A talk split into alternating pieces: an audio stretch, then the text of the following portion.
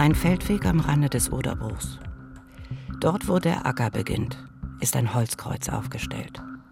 Ein Kreuz, wie es sonst nur neben Alleebäumen zu finden ist nach einem tödlichen Verkehrsunfall. Doch auf diesem Feld gab es keinen Unfall. Hier ist niemand zu schnell gefahren, hier war kein Baum im Weg. Hier ist im Juni 2002 ein junger Familienvater auf furchtbare Weise umgebracht worden. Ein freundlicher Mann, ein Handwerker, der in seinem Dorf sehr geschätzt wurde. Umso unglaublicher ist es, was mit ihm geschah. Im Visier. Verbrecherjagd in Berlin und Brandenburg. Ein Podcast vom RBB. Ja, willkommen zu unserer neuen Staffel nach langer, langer Pause. Hoffentlich nicht zu lang, aber es gab ja gute Gründe dafür. Theresa, die bislang hier in diesem Podcast an meiner Seite war, hat inzwischen ihr zweites Kind bekommen. Es geht ihr und der Familie wunderbar und sie hat sich entschieden, bei all dem Schönen, was ihr gerade passiert, das Böse erstmal sein zu lassen. Deshalb, liebe Theresa, auf diesem Weg nochmal danke für die Zeit mit dir hier im Podcast. Alles Gute für euch als Familie.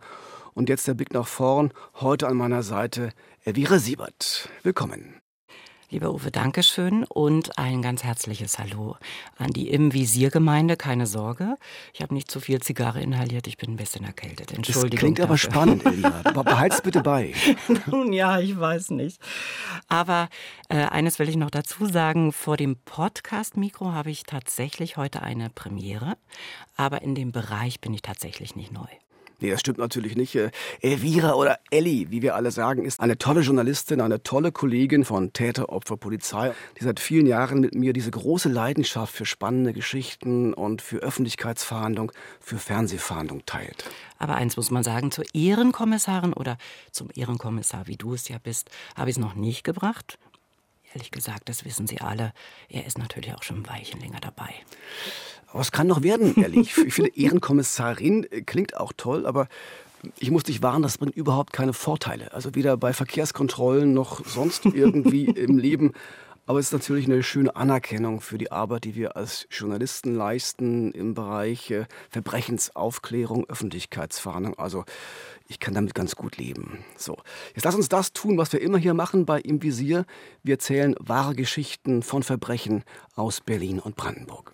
Genau, und da geht es heute um einen Mordfall.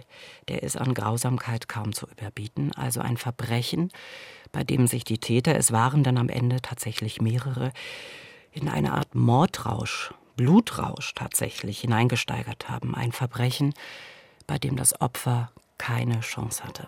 Nein, dieser Mann, dieser Familienvater war völlig arglos. Für ihn kam das alles überraschend. Er hatte niemandem etwas Böses getan.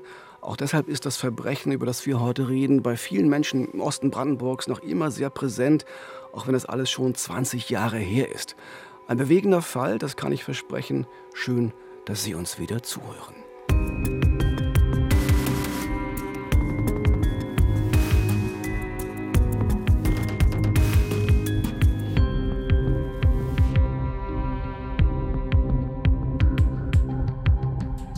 31. Mai 2002. Ein Freitagabend. Endlich Wochenende. Ronald M. freut sich auf die zwei freien Tage. Der 29 Jahre alte Dachdecker arbeitet hart und gut. Er ist beliebt in seinem Dorf. Drei Jahre zuvor ist er zum ersten Mal Vater geworden. Er hat in Dolgelin ein altes Haus ausgebaut für sich und seine Familie. Es läuft, könnte man sagen. An diesem Freitagabend gibt es in der Dachdeckerfirma eine kleine Feier. Und da zu Hause ohnehin schon alle schlafen, entschließt sich Ronald M., nach der Feier in die Disco zu fahren. In den Nachbarort, ins Bürgerhaus. Noch ein bisschen was trinken, noch ein bisschen tanzen. Er kann ja morgen ausschlafen. Von Bekannten lässt er sich nach Alt-Zeschdorf bringen. Kurz nach 1 Uhr kommt er in der Disco an. Doch was dort genau geschah, blieb lange ein Rätsel. Denn am nächsten Morgen sitzt er nicht mit der Familie am Frühstückstisch. Sein kleiner Sohn wartet vergeblich auf ihn. Seit dieser Nacht zum 1. Juni ist Ronald M. verschwunden. Ja, so begann der Fall im Frühjahr, im Frühsommer 2002. Auch für uns bei Täteropfer Polizei. Es war ein Vermisstenfall. Die Polizei hat zwar recht schnell nach Ronald M. gesucht und auch den wahrscheinlichen Heimweg überprüft, aber so richtig ernst hat man den Fall dann doch nicht genommen. Das ist bei erwachsenen Vermissten ja häufig so. Jeder darf selbst bestimmen, wo er leben möchte. Vielleicht wollte er doch irgendwo anders nochmal neu anfangen. Es gab zumindest zunächst keine konkreten Hinweise auf ein Verbrechen. Naja, aber wenn jemand gerade ein Haus ausgebaut hat und einen kleinen Sohn hat, das klingt ja nicht einfach nach Abhauen. Ich war damals ja noch nicht in der Redaktion von Täter auf der Polizei. Für mich ist der Fall also tatsächlich relativ neu. So einfach verschwinden. Warum hätte er das denn tun sollen? Das haben sich damals auch alle gefragt, klar. Äh, wir haben deshalb auch mit der Familie gesprochen, also mit einem der Brüder und auch mit der Mutter von Ronald M. Und die glaubten schon damals nicht an so etwas wie untertauchen oder einfach abhauen. Er hat einen guten Job als Dachdecker. Schon vorher in der DDR-Zeit gehabt, zur Wendezeit zehn Jahre gewesen, Dachdecker. Und jetzt bei der neuen Firma, weil die Dachdecker pleite gegangen sind, wieder. Guten Ausverhältnis, guten Job, Haufen Arbeit, was will er mehr? Keine Schulden am Arsch. Und ich glaube nicht, dass er so ohne weiteres seinen Sohn im Stich lässt. Das glaube ich nicht. Wir haben es gehört, die Mutter war während der Dreharbeiten natürlich sehr aufgelöst. Sie hat immer wieder geweint, denn sie hat schon damals mit dem Schlimmsten gerechnet. Sechs Wochen lang wurde ja mehr oder weniger intensiv nach Ronald M. gesucht. Er ist in der Nacht vom 31. Mai zum 1. Juni 2002 verschwunden, also von Freitag auf Sonnabend. Sechs Wochen lang gab es dann keine Spur, keinen Hinweis. Und dann zerbrach auch noch die letzte Hoffnung, die Hoffnung, ihn vielleicht auch irgendwo lebend zu finden. Und das war, muss man so sagen, ein Zufall.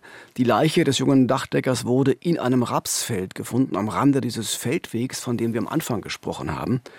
Der Raps stand damals sehr hoch, dann begannen die Mäharbeiten und während dieser Mäharbeiten hat ein Erntehelfer die Leiche im Feld entdeckt, am 12. Juli 2002. Und das war natürlich auch für diesen Erntehelfer ganz sicher ein ganz furchtbarer Anblick. Es war mittlerweile Sommer, es war warm, die Leiche war schon skelettiert.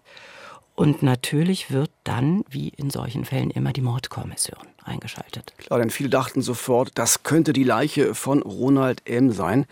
Jürgen Sommer, den wir schon aus unserer Podcast-Folge Heimliche Liebe kennen, war damals Chef der Mordkommission in Frankfurt-Oder und seine Truppe übernahm jetzt den Fall. Wir hatten Hinweise, dass ein Gewaltverbrechen vorliegt äh, da wir an der Leiche selbst und an der Bekleidung entsprechende Verletzungen bzw. Beschädigungen festgestellt haben, die darauf hindeuteten, dass es hier um äh, scharfe Gewalt, spitze Gewalt, das Tatwerkzeug vermutlich um ein Messer handeln könnte. Jürgen Sommer sagt ja vermutlich Messer.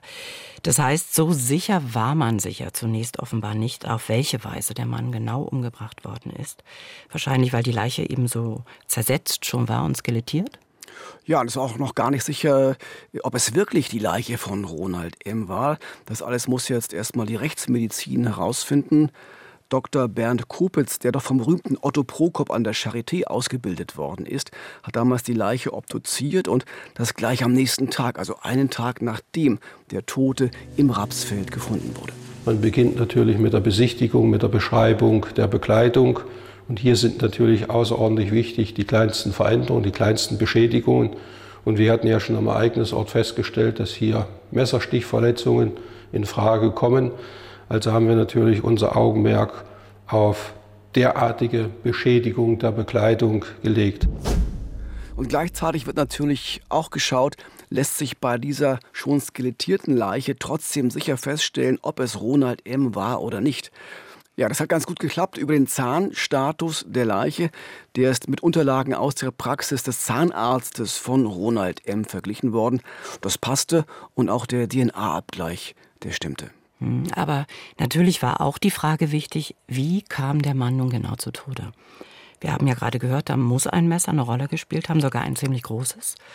Das zeigen die Spuren wohl auch an der Kleidung. Das waren relativ große Schlitze wohl.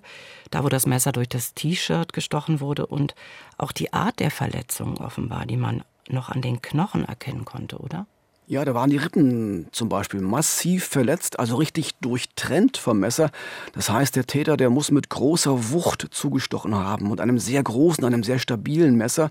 Das noch dazu sehr häufig. Allein im Rückenbereich finden sich sechs Einstiche, aber noch schlimmer sieht es auf der Bauchseite aus. Bernd Kopitz, der Rechtsmediziner, hat uns Fotos vom T-Shirt gezeigt und das war schon erschreckend. Das ist die Vorderseite des T-Shirts und wir haben nach vorsichtiger Schätzung oder wir sind nach vorsichtiger Schätzung davon ausgegangen, dass etwa 15 bis 20 Stiche ausgeführt worden sind. Das hört sich ja an, als wäre er richtig massakriert worden, abgestorben worden mit tiefen Stichen in Lunge und Herz und vielleicht sogar verbunden mit sehr viel Emotion. Da fragt sich doch nur, wer macht so etwas und vor allen Dingen warum? Denn Ronald M. war ja eher so der nette Typ, der kaum Feinde hatte. Klar, und das fragen sich natürlich jetzt auch die Ermittler und beginnen ganz genau im Umfeld von Ronald M. zu recherchieren, Nachbarn, Freunde, Kollegen. Und diese quälende Frage nach dem Warum, die ist jetzt nicht nur mit Trauer verbunden, sie ist auch verbunden mit Wut und mit Zorn. Wir hören nochmal die Mutter von Ronald M.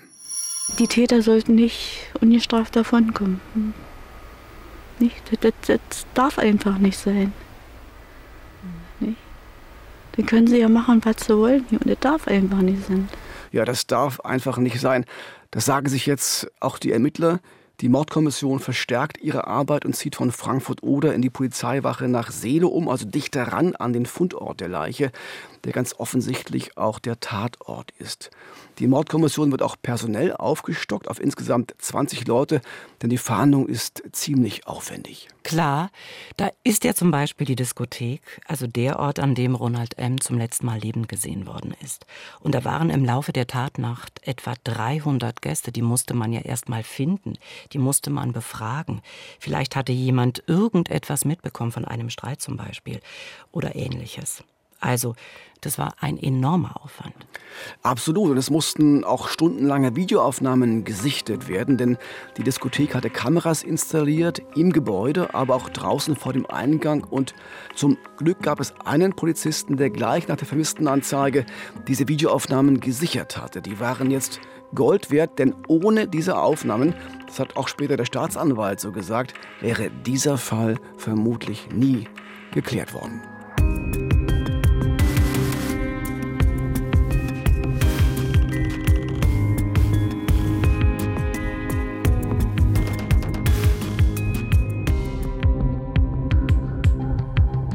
Also, die Ermittler sichten jetzt das gesamte Videomaterial. Natürlich suchen sie Aufnahmen, auf denen Ronald M. zu sehen ist oder irgendetwas anderes Auffälliges.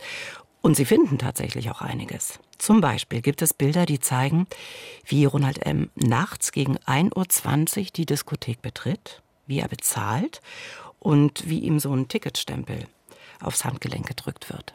Ja, dann bleibt er etwa vier Stunden in der Diskothek, nimmt auch ein paar Drinks, aber noch können die Ermittler nichts Verdächtiges entdecken. Doch eines wissen sie jetzt ganz genau, nämlich, dass er bis zum frühen Morgen noch in der Diskothek war und zu diesem Zeitpunkt auch noch gelebt hat. Dazu nochmal Jürgen Sommer, der Chef der Mordkommission. Wir wussten auch, wann er die Diskothek verlassen hat, weil die letzte Aufnahme war gegen 5 Uhr 35 und das war für uns natürlich ein Ausgangspunkt, jetzt die Ermittlungen dahingehend zu führen, welche Personen oder Personengruppen befanden sich zu dieser Zeit noch in der Disco bzw. in der Nähe der Disco? Das Nightlife in Alzessdorf war so etwas wie eine größere Dorfdisco. Viele Gäste kamen aus dem näheren Umkreis. Man kannte sich also. Deshalb konnte die Polizei auch recht schnell Zeugen finden, die sich erinnerten, dass Ronald M. an diesem frühen Morgen eine Mitfahrgelegenheit gesucht hatte, um nach Hause zu kommen. Er wohnte ja in Dolgelin, das war so etwa zwölf Kilometer entfernt und diese Strecke wollte er natürlich nicht laufen. Mhm. Aber so richtig mitnehmen wollte ihn dann offenbar auch keiner. Wahrscheinlich fuhr niemand in seine Richtung oder es passte einfach nicht.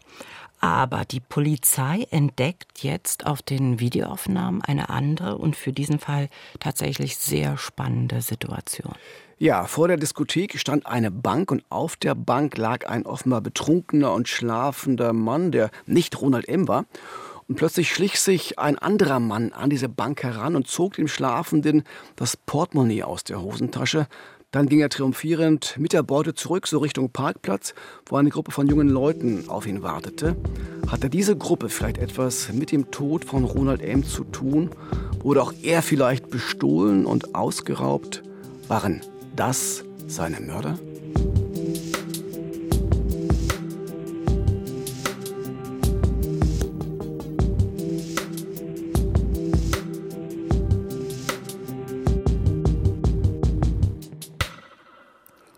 Nach einer langen Diskonacht sucht Ronald M. also eine Mitfahrgelegenheit. Er ist müde, er hat etwas getrunken, er will nach Hause. Nach einigen vergeblichen Versuchen scheint er jetzt auch Glück zu haben, denn auf dem Parkplatz vor dem Nightlife stehen fünf junge Männer, eine Frau und zwei Autos. Und die Antwort dieser Truppe ist, kein Problem, wir nehmen dich mit, steig ein, wir bringen dich zu deiner Familie. Genauso könnte es gewesen sein an diesem frühen Morgen kurz vor sechs. Es war schon hell, die Sonne war aufgegangen und auch wenn auf diesen Videoaufnahmen nicht zu sehen ist, ob und wann Ronald M. in eines der Autos stieg, diese Gruppe, diese jungen Leute sind jetzt hochinteressant für die Ermittler. Aber woher kommen sie und wer sind sie? Hm, ja, auch hier helfen am Ende wieder die Überwachungsaufnahmen. Denn in der erweiterten Mordkommission, so nennt man das, ist auch ein Ermittler aus Fürstenwalde. Ein Ort, der knapp 40 Kilometer von der Diskothek entfernt liegt. Und dieser Ermittler erkennt auf dem Video einen der Männer aus der Gruppe. Und zwar an einer auffälligen Tätowierung im Nacken.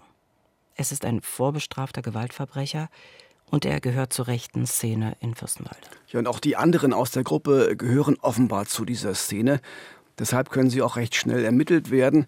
Doch noch gelten sie als Zeugen, noch gibt es keine Beweise, aber dafür einen starken Verdacht, auch weil ein weiterer Mann aus der Gruppe bereits wegen Raubes vorbestraft war. Um jetzt so ein bisschen Druck aufzubauen, werden die noch Zeugen Anfang September 2002 von Fürstenwalde nach Frankfurt-Oder zu einer Vernehmung gebracht und dann sehr intensiv und stundenlang befragt. Aber hatten die Ermittler wirklich die wahren Täter vor sich? Hatten sie wirklich etwas mit dem Tod von Ronald M. zu tun? Zunächst schweigen alle über viele Stunden. Doch die Vernehmer lassen da nicht locker. Und plötzlich, plötzlich fängt einer der vorbestraften Gewalttäter doch an zu reden. Weniger über sich, sondern vor allem über das, was seine Komplizen angeblich getan haben. Und das bricht dann auch das Schweigen der anderen. Bei den Vernehmungen selbst äh, war natürlich die Situation so, dass jeder dann versucht hat, als auch die Geständnisse Stück für Stück kamen, dass jeder versucht hat, seinen Anteil so gering wie möglich zu halten und äh, natürlich runter äh, zu reden. Aber letztendlich war es dann doch möglich, die genauen Umstände festzustellen. Ja, und das war natürlich wichtig, weil am Ende vor Gericht genau nachgewiesen werden muss, wie die Tat abgelaufen ist und wer da genau welchen Anteil hat. Und wenn sich alle gegenseitig beschuldigen, ist das natürlich schwierig, wenn es keine Zeugen gibt, die da irgendetwas beobachtet haben. Das stimmt genau und deshalb ist nochmal intensiv ermittelt worden und am Ende hat es gereicht, um Anklage zu erheben gegen diese fünf Männer und diese eine Frau, alle aus der Gegend um Fürstenwalde im Alter von 19 bis 26 Jahren und alle stramm rechts, wie es Oberstaatsanwalt Hartmut Oeser damals formuliert hat. Zwei der Angeklagten mussten zum Beispiel während des Prozesses zeitweise Handschuhe tragen, weil auf ihren Fingern das Wort Hass tätowiert war, geschrieben mit dem doppelten Runen-S. O-Ton Staatsanwalt, ich dulde keine Nazisymbole im Gerichtssaal.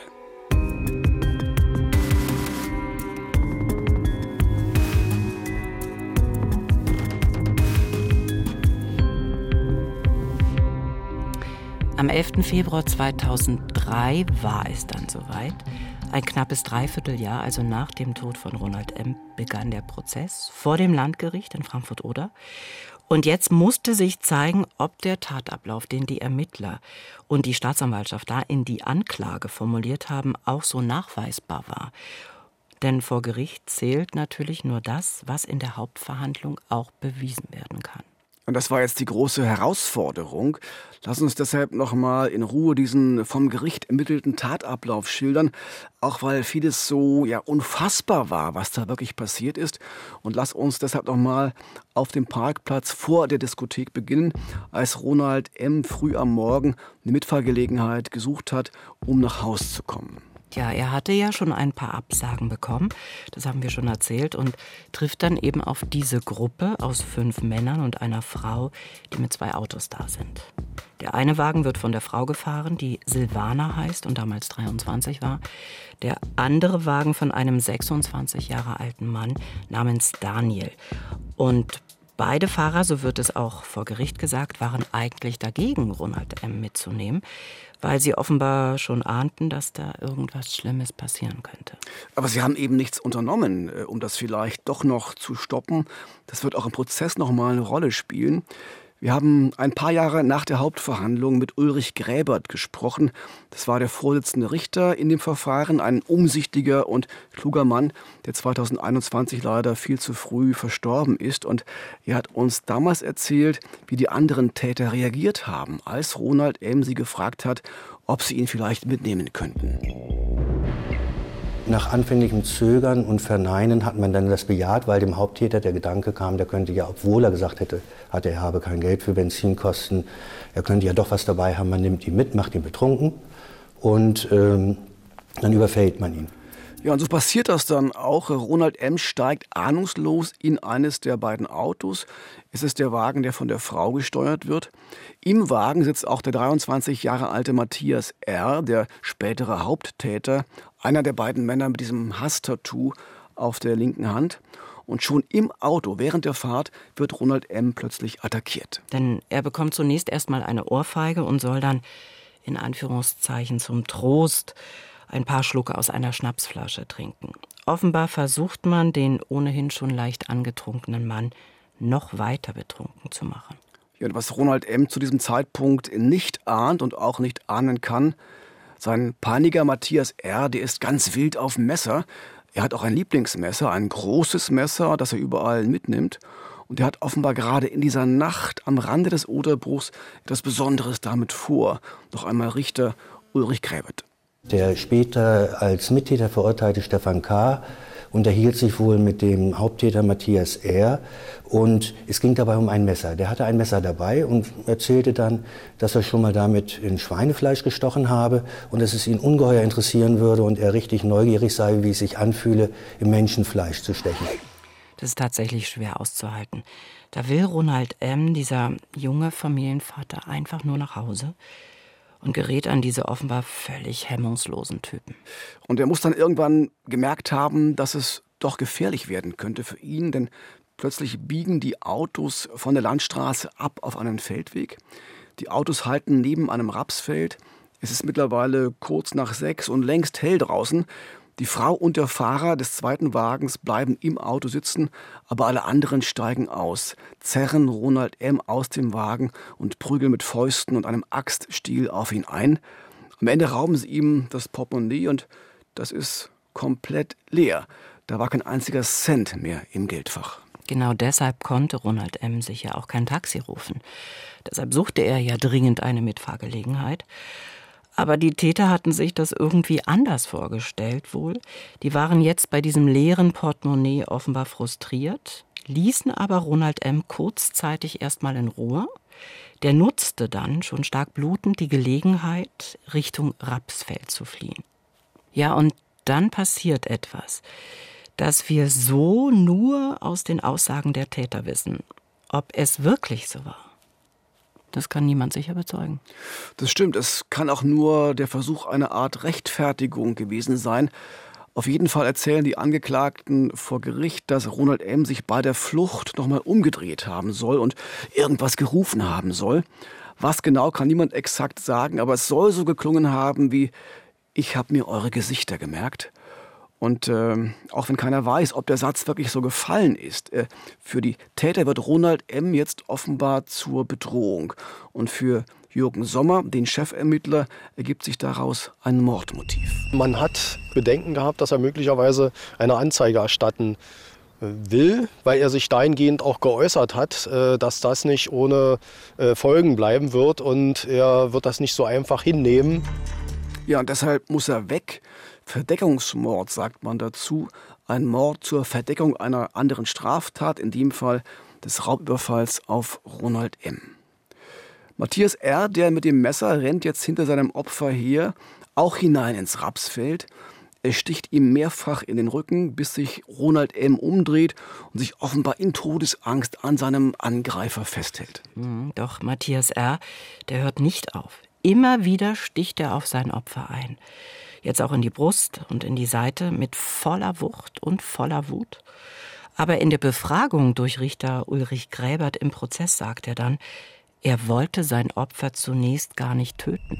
Bis zu dem Moment, wo der Mittäter Stefan K. hinzukam und im Laufe der weiteren Minuten dann irgendwann zu dem Haupttäter äußerte, jetzt musst du es aber richtig machen, einfach aus dem Gedanken heraus, dass sie sonst entdeckt werden. Und das war Anlass denn für den Haupttäter äh, mit zwei Schnitten, jeweils die rechte und die linke Schlagader zu durchtrennen. Ja, Ronald M. hatte keine Chance, er ist im Rapsfeld verblutet und auch die anderen Stiche zuvor in Lunge und Herz hätten ihn ganz sicher ebenfalls umgebracht.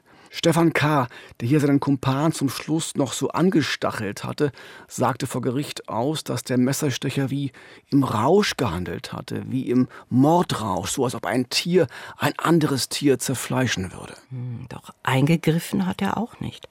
Im Gegenteil, er hat ja am Ende noch das gezielte Töten gefordert. Und auch alle anderen aus der Gruppe haben nichts unternommen, sondern einfach dort auf dem Weg gewartet, wo die Autos standen, bis die Mörder dann mit Blut beschmiert aus dem Rapsfeld kamen. Ja, nur Silvana, die einzige Frau aus der Gruppe, soll versucht haben, die Tat zu verhindern. Doch alle Einwände von ihr konterten zwei der Täter mit Drohungen wie Halt die Klappe, sonst machen wir das Gleiche mit dir. Nach dem Mord soll Matthias R. ihr sogar das blutige Messer an den Hals gedrückt haben und gezischt haben, wenn du was sagst, dann bist du die Nächste. So hat es die angeklagte Frau unter Tränen ausgesagt und so wurde es zum Teil auch von anderen vor Gericht bestätigt. Mhm, aber dennoch, auch Silvana stieg nach dem Mord wieder ins Auto und dann fuhren alle gemeinsam und ohne große Eile nach Hangelsberg. Das ist ein kleiner Ort in der Nähe von Fürstenwalde und gut 40 Kilometer vom Tatort entfernt. Ja, und dort in Hangelsberg, ich kenne den Ort ganz gut, da fließt am Ortsrand die Spree entlang. Und am Ufer der Spree, an so einer kleinen Stelle mit Sitzbänkchen und schönem Blick aufs Wasser, da verbrannte der Messerstecher Matthias R. zunächst seine blutbeschmierte Kleidung, dann warf er das Messer in die Spree und dann, dann hat er sich äh, vor den Rest der Truppe hingestellt und seine Tat wirklich gefeiert, so etwa mit den Worten, das hat echt Spaß gemacht und das war der Kick meines Lebens. Das kann man doch wirklich nicht glauben, oder? Da hat gerade jemand einen Menschen umgebracht und der feiert sich dann auch noch wie ein Held. Ja, und es geht ja noch weiter. Also, denn die sechs waren jetzt alle irgendwie sehr entspannt. Zwischen 7 und 8 Uhr haben sie dann hier erstmal eine Lagerstelle aufgemacht, die Sachen abgelegt, sich gereinigt, gebadet und äh, der Haupttäter hat sich dann anschließend dahingehend geäußert, also er habe jetzt Hunger und er möchte jetzt frühstücken. Und dann sind die, das muss man sich mal vorstellen, alle ganz relaxed nach Fürstenwalde gefahren zu einem McDonald's-Restaurant und haben erstmal so ganz in Ruhe gefrühstückt. Und dann haben sie gemeinsam so eine Art Schweigegelübde abgelegt, was dann ja auch über acht Wochen gehalten hat, bis zur ersten harten Vernehmung durch die Mordkommission.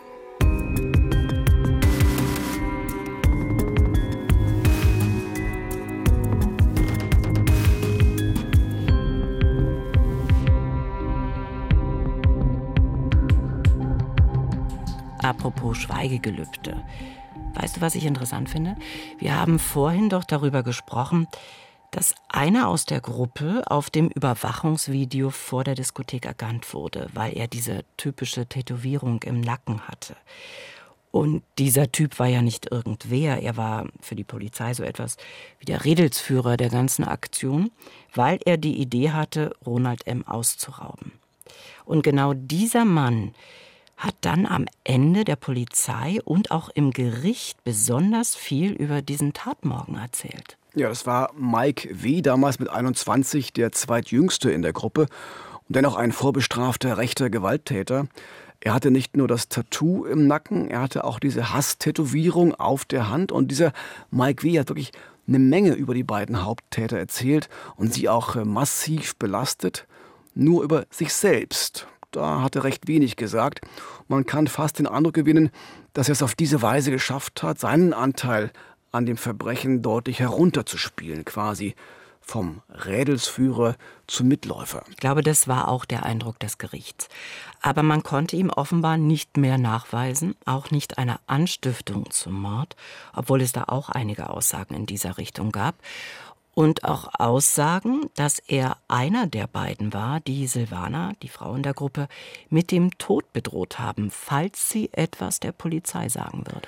Am Ende, das muss man so sagen, haben sich seine Aussagen gegen die beiden Haupttäter im Prozess für ihn gelohnt. Er wurde am 3. April 2003 vom Landgericht Frankfurt-Oder zu nur, muss man sagen, fünfeinhalb Jahren Gefängnis verurteilt wegen versuchten schweren Raubes in Tateinheit mit gefährlicher Körperverletzung. Die Staatsanwaltschaft hatte deutlich mehr gefordert und versuchter Raub deshalb nur, weil das Portemonnaie von Ronald M. ja leer war und es nichts zu rauben gab. Hm, okay, wenn du jetzt schon beim Urteil bist, dann lass uns, bevor es um die beiden Haupttäter auch noch gehen wird, noch erwähnen, wie die Anklage gegen Silvana ausging, der einzigen Frau in der Gruppe, die ja offenbar selbst Todesangst hat. Klar, sie wurde in diesem Prozess nicht verurteilt, denn das Verfahren gegen sie wurde im Laufe der Verhandlung abgetrennt. Sie bekam dann in einem Extraverfahren eine Verwarnung wegen Beihilfe zum versuchten Raub. So eine Verwarnung ist die mildeste Strafe, die ein Gericht verhängen kann. So, jetzt aber zu Matthias R. und Stefan K.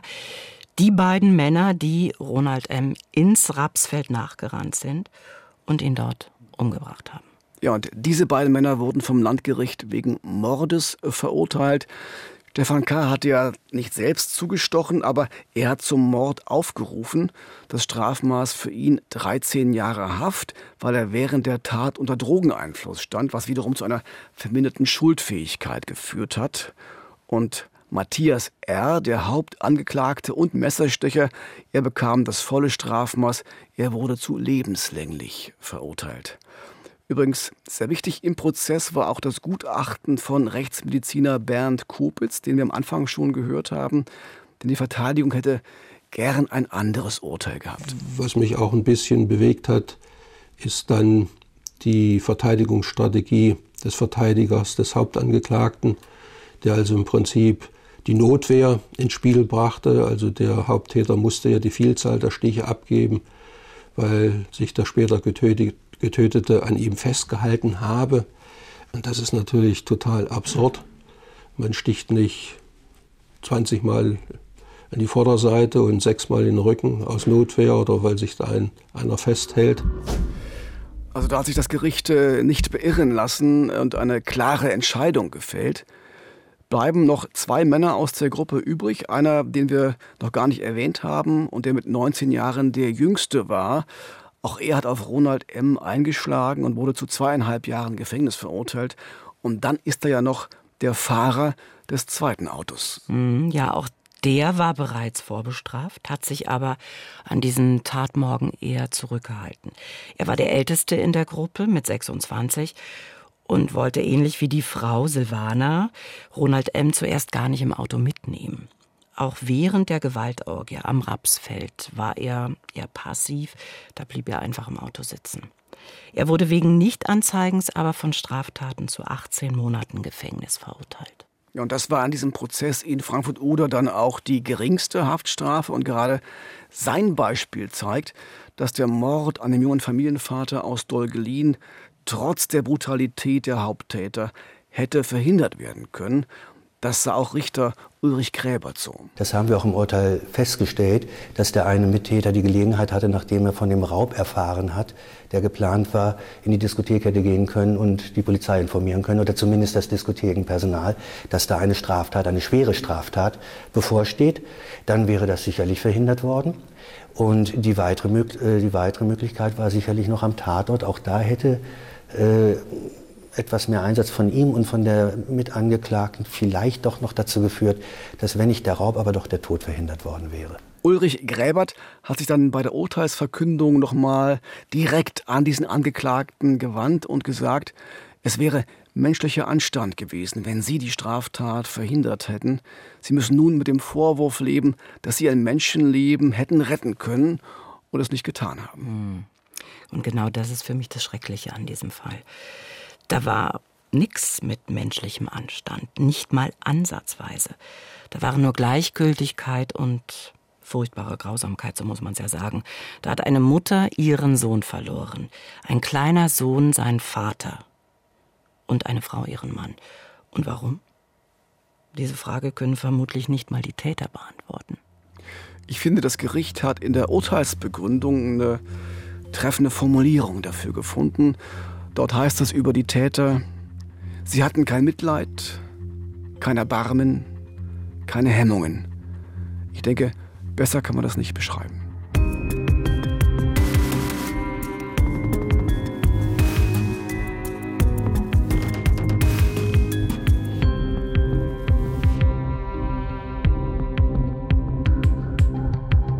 Vielen Dank fürs Zuhören. Am Sonntag in zwei Wochen gibt es wieder eine neue Folge. Dann geht es um das mysteriöse Verschwinden eines kleinen Mädchens in Berlin. Jessica war elf Jahre alt, als sie eines Morgens nicht in der Schule auftauchte. Erst zehn Wochen später wird eine Leiche gefunden, 180 Kilometer entfernt in Sachsen-Anhalt. Ist das die tote Jessica? Was ist passiert? Mehr dazu in 14 Tagen. Und nicht nur bei uns gibt es neue Fälle auch bei den Kolleginnen und Kollegen vom SWR. Dort startet jetzt der fünfteilige Podcast Lubi, ein Polizist stürzt ab. Und der spielt in Berlin. Die Geschichte beginnt in Berlin am Görlitzer Park, wo gern auch mit Drogen gehandelt wird. Die Polizei ist dort mit Brennpunktstreifen unterwegs. Einer der Teamführer ist Rolf L., den alle nur Lubi nennen. Doch was niemand wusste, dieser Polizist war selbst drogenabhängig und wurde später sogar Teil einer großen Autoschieberbande. Den Podcast Lubi, ein Polizist stürzt ab, gibt es ab jetzt mit allen Folgen in der ARD Audiothek und ab dem 4. Mai jede Woche neu, überall, wo es Podcasts gibt. Ja, und dort finden Sie auch alle Folgen unseres Podcasts. Wir sind im Visier. Verbrecherjagd in Berlin und Brandenburg. Uns gibt es auch auf rbbonline.de und dazu als Videoformat bei YouTube. Und wenn es Ihnen gefallen hat, freuen wir uns über freundliche Kommentare und eine gute Bewertung. Ja, von mir danke fürs Zuhören. Kommen Sie weiter gut durch den Tag und Sie wissen ja, das Böse ist vor allem die Abwesenheit von Empathie. Also egal, was Sie heute noch tun, seien Sie empathisch. Das Leben ist zu kurz, um böse zu sein. Im Visier. Verbrecherjagd in Berlin und Brandenburg ist eine Produktion des RBB. Redaktion Jörg Simon. Moderation und Manuskript Uwe Madel und Elvira Siebert. Im Visier. Verbrecherjagd in Berlin und Brandenburg. Ein Podcast vom RBB.